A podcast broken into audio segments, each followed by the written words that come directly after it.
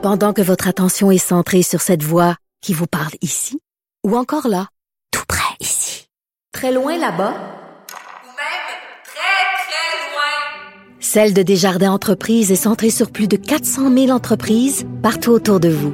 Depuis plus de 120 ans, nos équipes dédiées accompagnent les entrepreneurs d'ici à chaque étape pour qu'ils puissent rester centrés sur ce qui compte, la croissance de leur entreprise.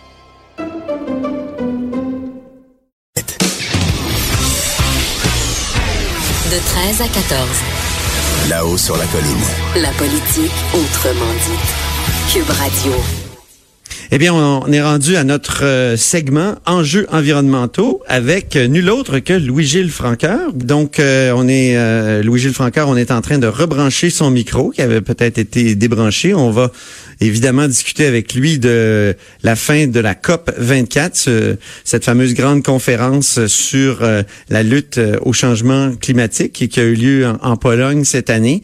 Et puis aussi, je veux entendre Louis-Gilles nous parler du fond vert. Donc, d'abord, bonjour Louis-Gilles. Tu es de retour. Tu étais dans le cyberespace à quelque part. Oui, c'est ça. Pourtant, tu es en studio à Montréal. oui, mais... Et moi, je suis dans le Cochron à Québec. Mais il faut croire qu'il y avait un bris de communication entre le Cochron et le studio de Montréal. Exactement.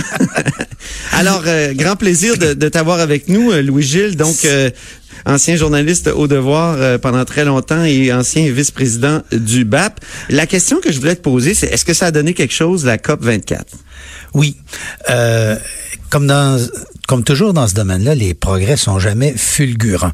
Mais euh, on a au fond euh, resserré un élément très important du protocole de, du pacte de Paris euh, parce que à Paris, on avait dit qu'on définirait des règles pour être capable de mieux quantifier les progrès. Parce que les engagements à Paris étaient volontaires.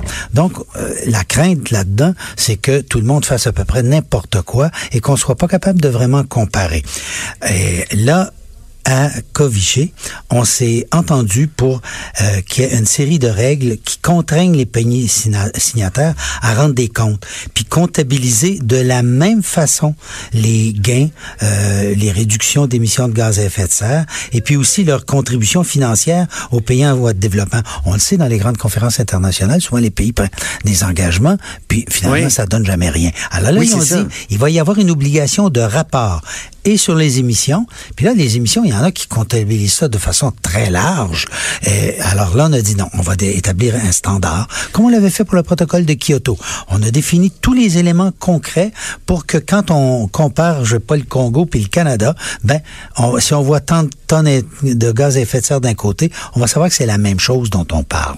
Alors ça, ah, c'est... Ah ça, c'est intéressant quand même. Euh, oui. Et donc, euh, puis on maintient les objectifs de Paris alors qu'il y en a qui voulaient reculer. Là. Tu nous avais parlé de plusieurs pays qui euh, cherchaient à, à, faire reculer les choses. Oui, en fait, la, les États-Unis, la Russie, le Koweït et puis l'Arabie saoudite. Mais là, comme euh, le débat a surtout porté sur les mécanismes de transparence et de reddition des comptes, le secrétaire général de l'ONU était très, je dirais pas fâché, mais disons en langage diplomatique, il était très inquiet du peu de progrès accomplis sur le fond du dossier. Parce que si on s'en tient à ce que les pays ont fait comme engagement jusqu'à présent à Paris, eh bien, on s'en va vers une hausse de 3 à 3,5 degrés euh, d'augmentation de la température moyenne de la Ce Terre. qui pourrait être catastrophique. Ah, ça, c'est carrément catastrophique, là. Et là, vu qu'on a peu de temps, Louis-Gilles, je, je, je t'amène tout de suite sur notre réponse au changement climatique ici à Québec, c'est-à-dire le fond vert. Là, on a appris ce matin que ce fond vert-là, euh, là, je reprends les propos du premier ministre, c'est n'importe quoi. C'est vraiment mal géré. Donc, la ministre Chassé a réagi euh, au, au, rapport euh, du Conseil de gestion du Fonds vert, mais aussi le premier ministre qui a dit c'est n'importe quoi, c'est une espèce de, de bar ouvert. Qu'est-ce que tu penses? Est-ce que c'est pas intéressant d'avoir cette franchise-là sur un outil très important comme celui-là? c'est à la fois intéressant de voir que le gouvernement a cette franchise. Ce qui est navrant, c'est que personne ne voyait que ce serait le résultat de façon, je dirais, obligée. Il y a, a pas aucun ministère qui accepterait ce qu'on a fait à l'environnement. Si le ministère des Transports disait, ben écoutez, les affaires municipales décideront des bouts de route quand ils veulent, l'environnement, s'il trouve que c'est pas vert dans un bout, il changera nos tracés, euh, si le Conseil du Trésor trouve que c'est trop cher dans tel coin, il annulera les projets, là, il va dire, écoutez, laissez-moi donc gérer les transports, les routes, c'est mon domaine. Or, l'environnement, ce qu'on a fait, on a fait la même chose qu'on a toujours fait depuis 35 ans au ministère. Chaque fois que ce ministère-là est responsable d'une grosse enveloppe budgétaire, comme des rapaces, les autres ministères, ils sautent sur le dos, se séparent comme si c'était des vautours euh, le, le, pactole. Et là, on le voit, il y a 15 ministères qui, se, qui ont mis la main dans le panier. Et chacun avec ses critères, avec ses besoins. Et il y a des ministères qui non seulement finançaient pas des choses qui avaient trait au changement climatique, mais qui finançaient des services que normalement sont censés faire avec le budget général du, de leur ministère et non pas ça. avec un fonds dédié.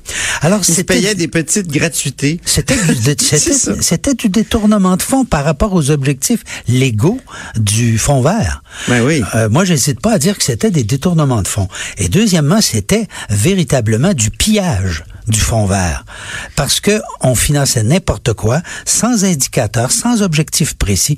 Personne ne sait ce que tel ministère voulait faire avec euh, l'argent qu'on y donnait. Il disait, C'est pas financer... surprenant qu'on n'atteindra probablement pas nos cibles. Ben, c'est évident que pour 2020, oubliez ça, en un an, on ne rattrapera jamais le retard qui aurait dû être géré, serré dans les quatre ou cinq dernières années. Mais là, on se rend compte que le, au fond, ce qu'il faudrait et ce qui aurait toujours dû être fait, et ça dès le début, c'est que ça prend un ministère qui gère avec des critères précis, des objectifs, et puis qui exige euh, d'une comptabilité très rigoureuse que chaque initiative qu'on finance soit, euh, si vous voulez, l'objet d'une validation des gains euh, environnementaux qu'on fait avec. Mm -hmm. C'était pas le cas. Puis il y a une deuxième affaire. Il faut, un deuxième oui. problème, c'est que... En terminant? Oui, en terminant, c'est qu'on a dit au monde, apportez-nous des projets. Mais essentiellement, c'est des entreprises ou des institutions publiques. Si on avait ouvert je la je porte... Je obligé de te couper, mon pauvre Louis-Gilles. Bon, ben ça sera pour la prochaine fois. On continue. Ben oui, absolument. On se reparle après les fêtes. C'est comme ça que se termine là-haut sur la colline pour aujourd'hui aujourd'hui. Merci à Joanie Henry, Alexandre Moranville et toute l'équipe. Et c'est Sophie Durocher qui suit avec On n'est pas obligé d'être d'accord. Alors à demain.